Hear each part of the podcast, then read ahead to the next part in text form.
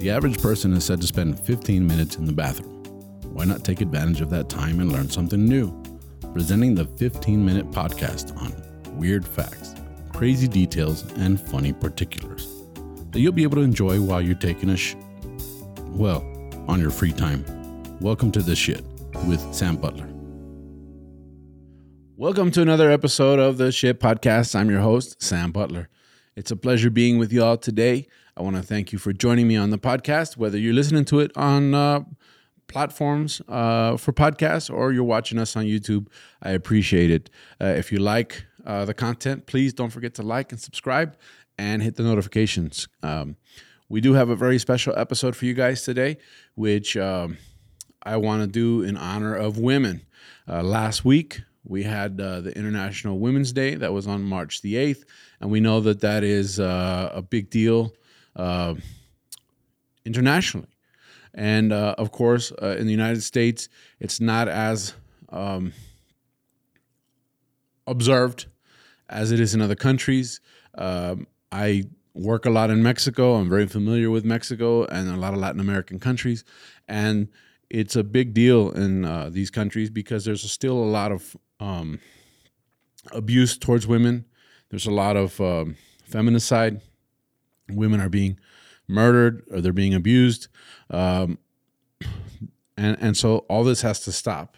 You know, and so the only way that this stops is creating awareness for it. And uh, women went out and protested in the streets. They made a big. It was a big deal, and it's something that's important. It's a life and death situation. So, in honor of women, I decided to do this episode of the Shit Podcast.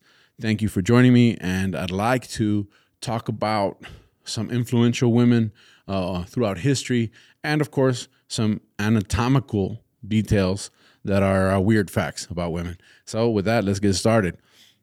It was interesting to me to find out that the very first doctor in history that was a woman in recorded history wasn't in 1885 or 1785 or even 1600s. The first woman doctor uh, was discovered to be uh, in 2700 BC. Yeah, that's right, 2700 BC. She was a, an Egyptian. Uh, her name was Merit Ptah, and she was arguably the first woman scientist in recorded history as well. So 2700 BC. That is a long time ago. So um, we'd like to uh, bring out that weird fact. Uh, maybe you didn't know, maybe you did, but the very first woman in space was the Russian Valentina Tereshkova. She was the first woman to, to be in space, and she she accomplished this in 1963. Yeah, the first country to recognize the woman's right to vote and to grant women the right to vote was not the United States. It wasn't Great Britain. It was actually New Zealand. Um, and that happened in 1893. So in 1893, we had the first country that gave women the right to vote. And of course, I think the United States wasn't much uh, woman suffrage. I think was like um, uh, shortly after that, uh, nine, early 1900s. So um, the rest of the world kind of came came along with them. So women's right to vote was 1893. Um, there's an interesting fact about life expectancy. It says that women are uh, expected to live longer than men, and uh, we see that that's the case. I mean, you see a lot of the the memes and stuff on social media where guys are have a ladder against a ladder uh, you know, a couple of buddies holding a ladder up for another guy, and so we we as guys do a lot of dumb things. So it's interesting to know that women have a longer life expectancy. Uh, I want to talk about some women that are um, uh, featured here. I mean, some some some of the most important women in history. The first woman that I came across, uh, read an article about, was Mary Curie. Now, Mary Curie, her name was Maria Salomea Sklodowska Curie, and she was known as Mary Curie. She was actually born in 1867 and died in 1934.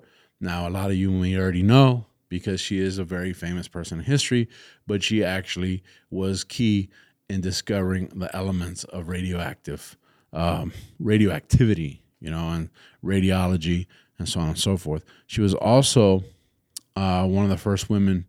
Uh, she was actually the first person to get two Nobel Peace Prizes, uh, one for physics and the other one for, for chemistry. And she was the first woman to occupy the role of a professor at the University of Paris. Marie Curie uh, did all these things, but in addition to those things, she was a mother. So she had two daughters, and she had to share her time uh, between her studies and and her uh, teaching uh, with raising her kids. So we see that women really can do a lot. Um, the next person that uh, I would like to highlight a little bit is um, somebody that I didn't have any clue um, was revolutionary uh, towards the world. And this woman did a lot for the world. And I would have never, if you'd have asked me, hey, Sam, who, do you think, who do you think is uh, an example of life changing woman in history, I would have never guessed that it was Coco Chanel. You know, uh, Coco Chanel lived in 1883. That was when she was born, and she died in 1971. Coco Chanel, though, uh, her design, her influence, uh, her fashion really changed the world because prior to that, women were still wearing corsets. They were still dressing like in the Belle Epoque, which is the golden age of of uh, history. And so you can imagine women wearing these big, bulky dresses, these these corsets, and trying to get around and doing things. Well, Coco Chanel made not dressing like that fashionable, which influenced how women dress today and how different things are able to be done today. So for that, I'm really impressed and and uh, uh, I think it's the shit that she changed the world. And some some of the some of the things that that you would imagine is like uh, fashion not being that important. Well, it was important when you stop and consider the changes that had to happen. Uh, I want to talk about uh, Rosalind Franklin. Now, Rosalind Franklin uh, lived from 1920 to 1958. What was special about her? Well, she was a pioneer in discovering uh, DNA, um, and in doing so, was the first person that was able to actually photograph DNA. And uh, she has that famous photo 51 where it's part B of the ADN, the DNA chain. And of course, the sad part is that she wasn't acknowledged for this. Um, on the contrary, it was in 1962 when three men were actually awarded uh, the Nobel Prize, the Nobel Prize in, in um, physiology and medicine for discovering DNA. Ironically, she had discovered it 10 years previous to that. So they got they were awarded in 1962 so we know that she discovered this around 1951 52 and never really received recognition for it and it's because of her discovery that we're actually able to use dna now and we're able to understand dna um, another young lady that that uh, revolutionized the world was uh, malala yousafzai yeah she was a, a pakistani girl that really uh, opened the eyes to the world uh, about uh, how women and young women were not being allowed to be educated in Pakistan. And she actually received the Nobel Peace Prize for her efforts and in education uh, for young women. And um, uh, her story, her life story, was something that that that granted her that award. But she was also able to to keep fighting for the right to education and that and, you know we take that for granted in our countries that uh, women can go to school, can go to study, but it was a big deal. Um, the Taliban was totally against it, and as a result, you know, uh, the 9th of October in 2012, they tried to uh, assassinate her. Luckily, she survived, and she's still active in pursuing education for young women in Pakistan the next woman that I would love to highlight is Elizabeth Blackwell. Now, Elizabeth Blackwell lived in 1821 and died in 1910. And she was the first uh, woman that was enrolled at the School of Medicine in Geneva. And she's also the first U.S. citizen uh, to actually get a diploma and uh, be, be recognized as a doctor, you know? So uh, she was a, not only was she a pioneer in medicine, she was also the first woman doctor. And of course, she defended education. She defended the right for women to, to an education, and she defended uh, abolition, in which, of course, we know that that's the fight against slavery. So, um, from 1949 till today, we know that there's the Elizabeth Blackwell uh, uh, Prize, which recognizes the women that have contributed to medicine and uh, that that have uh, just uh, been notable in, in, as doctors. So with that, we recognize Elizabeth Blackwell. Now this next this next woman that I think was uh, yeah it was super interesting to me because we're we're going to talk about uh, Donna Strickland. You might not know who Donna Strickland is. And of course, when I was doing the research for this episode, I was looking for women that maybe weren't on the tip of the tongue. There's a lot of women that uh, were incredible and pioneers. Uh, I mean, we can talk about Rosa Parks and Frank, uh, all, but but a lot of those stories you guys already know. What I wanted to do was find those stories that we didn't know. Um, or you might take for granted. And of course, Donna Strickland is one of those stories. Now, she was able to find a way to create light and frequency, which developed the first lasers. Um, and those are the type of lasers that are being used today. Um, I'm I'm a perfect example of it because I had LASIK about five six years ago. So she was the first one to discover how to create that. Um, and it's the basis of those lasers that are used in in uh, surgical operations as well as LASIK. I mean, laser surgery. And this was in 19. Uh, she was born 1959. In 1985, she published an article that described the technique, um, which is described as chirped pulse amplification, and uh, it wasn't until 30 years later that she actually got the Nobel Prize in Physics, and she became the first woman in the 21st century to receive the Nobel Prize.